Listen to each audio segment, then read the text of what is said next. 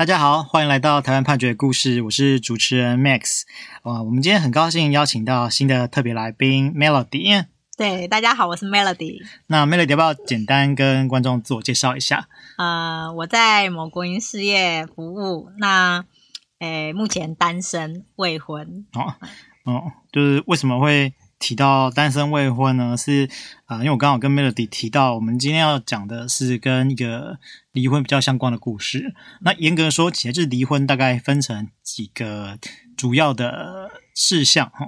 啊，一个就是要不要离婚嘛，然后再来是啊、呃、小孩子怎么办，好，然后再来是钱怎么办。那我们今天要讨论的是钱的部分，就是所谓那个剩余财产分配请求权。那个 Melody 之前有听过这个名字吗？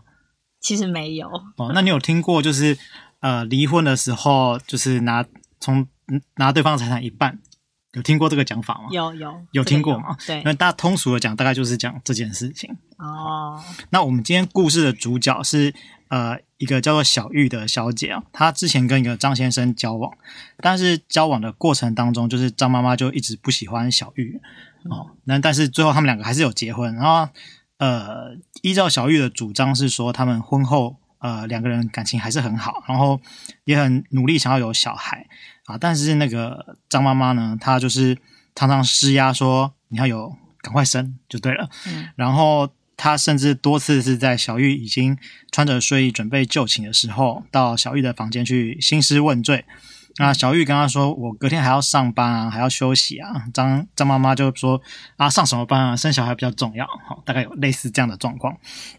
所以，我们呃听到这边可能就会觉得说：“啊，我们今天要讨论是关于离婚的故事。”但是很不幸，就是说。诶，他们还没有到离婚的时候，这个张先生就是因为身体的状况就先离世了，这样子。那呃，离世的时候，这个财产要怎么分配啊？就一样是剩余财产分配请求权的问题。这样，Melody 知道我的意思啊？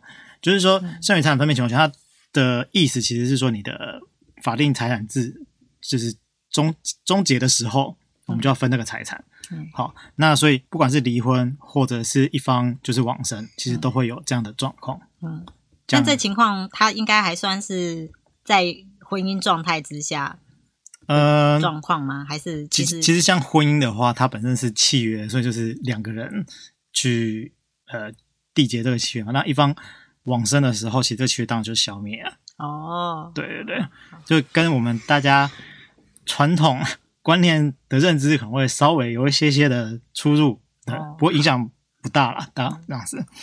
好啊、呃，那法律的规定是这样，就是说它规定在民法的一零三零之一的第一项，就是说法定财产制关系消灭的时候，好啊，夫或妻现存的婚后财产，那扣除婚姻关系存续所负的债务，如果有剩余的时候，双方剩余财产的差额要平均分配。嗯，这是法律的规定。嗯，好，那所以小玉她就起诉嘛，那她起诉的就是张妈妈，就是等于是遗嘱的部分。嗯，她起诉的时候就主张说，小玉她自己，呃，她有一百一十五万，好，然后张先生他有七千九百四十七万，好，所以他就是主张这两个数字的差额，就像刚刚提到的，那就是他要拿一半。嗯，好，简单讲是这样。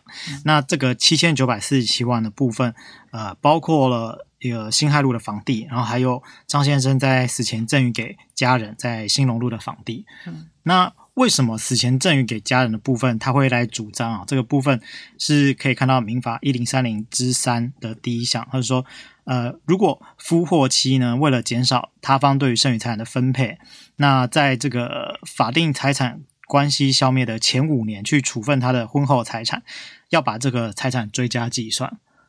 哦，这个可能就是以前有一些台商，他可能有了小三，然后想要离婚，他就先把财产给小三，然后或是给其他人，然后再离婚。那到了要离婚的时候，发现，哎，他名下怎么会没有财产？他明明很有钱。嗯，好，就是说，所以我们呃，立法者就是要把这个财产追加回来计算，这样子。嗯，好，这部分可以理解吗？可以。好，那张妈妈的意思就是说，啊、呃，这个前面有提到这个兴隆路的房地啊，它其实是。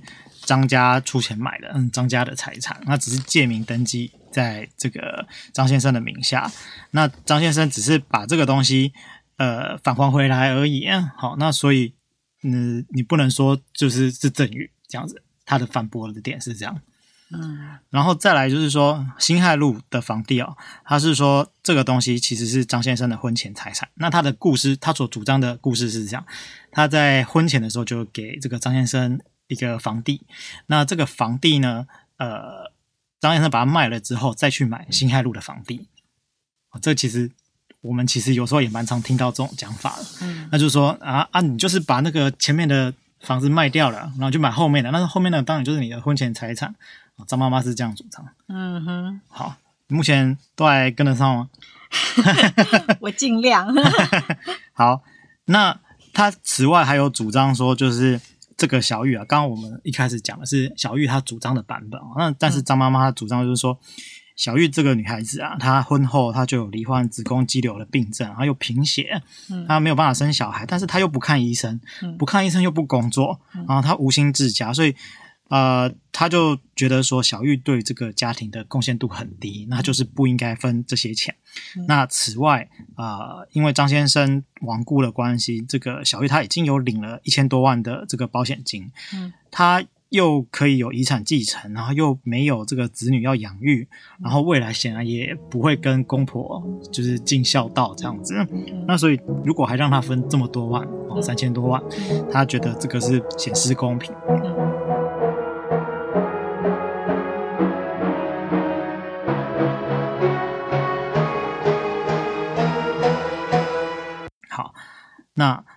除此之外，他还有主张说张先生曾经跟张妈妈借钱啊，没有还啊，然后遗产税啊等等的这些项目应该要扣掉，这样。嗯，那 Melody，你听到目前为止，你觉得，哎呀，怎么办？如果你是法官，你要怎么办？啊、呃，我觉得，因为无法具体提出，如果无法具体提出他没有尽，就是媳妇没有，诶，这个尽。这个养育、生育这样子的责任，嗯、这个其实很难举证啦。对，我觉得其实应该配偶权还是还是可以，还是还是存在的。嗯、就是、哦、对，其实对，呃，你看哦，我我们刚刚我刚刚其实有念条文，对，条文是不会没有提到这件事情的，但是因为这个部分比较耸动，然后比较。就是关于你的情感面，对，所以你在听的时候，你第一个反应反而是这件事情，但这件事情在法律的判断上没有那么重要。啊、哦，你懂我意思吗？哦、对，这个其其实就是我们常常在呃处理这种案件的时候，就是当事人他就会就是从我们最常说用的说法，就是从盘古开天辟地开始讲，然后都都要从交往之前开始讲，但是很多事情呃，在法律它的法条就是没有规定。好，法条没有规定，法庭法条没有规定这些事情，那你就不会去期待呃法官去审酌这件事情，因为法条就没有啊。哦，那法条没有的依据，法官他不能凭自己的感觉就去做判断。哦，嗯，这样这样子可以理解。所以其实在这个案件里面啊，呃，法官他也不会知道说你们家里面状况到底怎样啊，那你们两个讲的版本要差那么多啊，对不对？嗯，所以他不会特别去就这个部分去。去去做认定，它的重点就是会放在刚刚提到的两个房地的法律的关系哦，这样子，嗯，好，所以他第一个就是先处理这个辛亥路的房地，嗯，他就是说，呃，你这个张先生是在九十九年买了辛亥路的房地，对，但是张妈妈她主张婚前赠与的那一栋是在八十八年过户，也就是说隔了十几年，那隔了这么长的时间，你没有办法去认为说这两个是有变形的的关系。所以他就认为说这个东呃张妈妈在这边的主张是不可采的。然后在兴隆路的房地这边，呃小玉有自己说他跟这个张先生的感情是很好的，而且他也有领到相当数额的这个保险的理赔。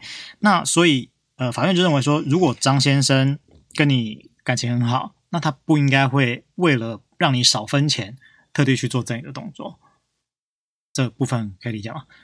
可以再讲清楚一点。哦，嘿，因为我们刚刚提到说，我们以这个案件来讲是死亡前了，哈，对，就是死亡前赠与出去的财产之所以要算回来，它的前提要件是说，呃，我的主观赠与的人的主观是为了让配偶少分钱。哦，对，嘿，那所以这个是一个重要的要件。那如果法官认为你不是基于这个主观，嗯，那就是你的财产分配。嗯，那你财产分配，我法院不能够随便就把你撤销掉。嗯哼，对，所以在这边他就是认为说，一个是小玉你自己说你们两个感情很好，感情很好，他不会对你做这样的事情。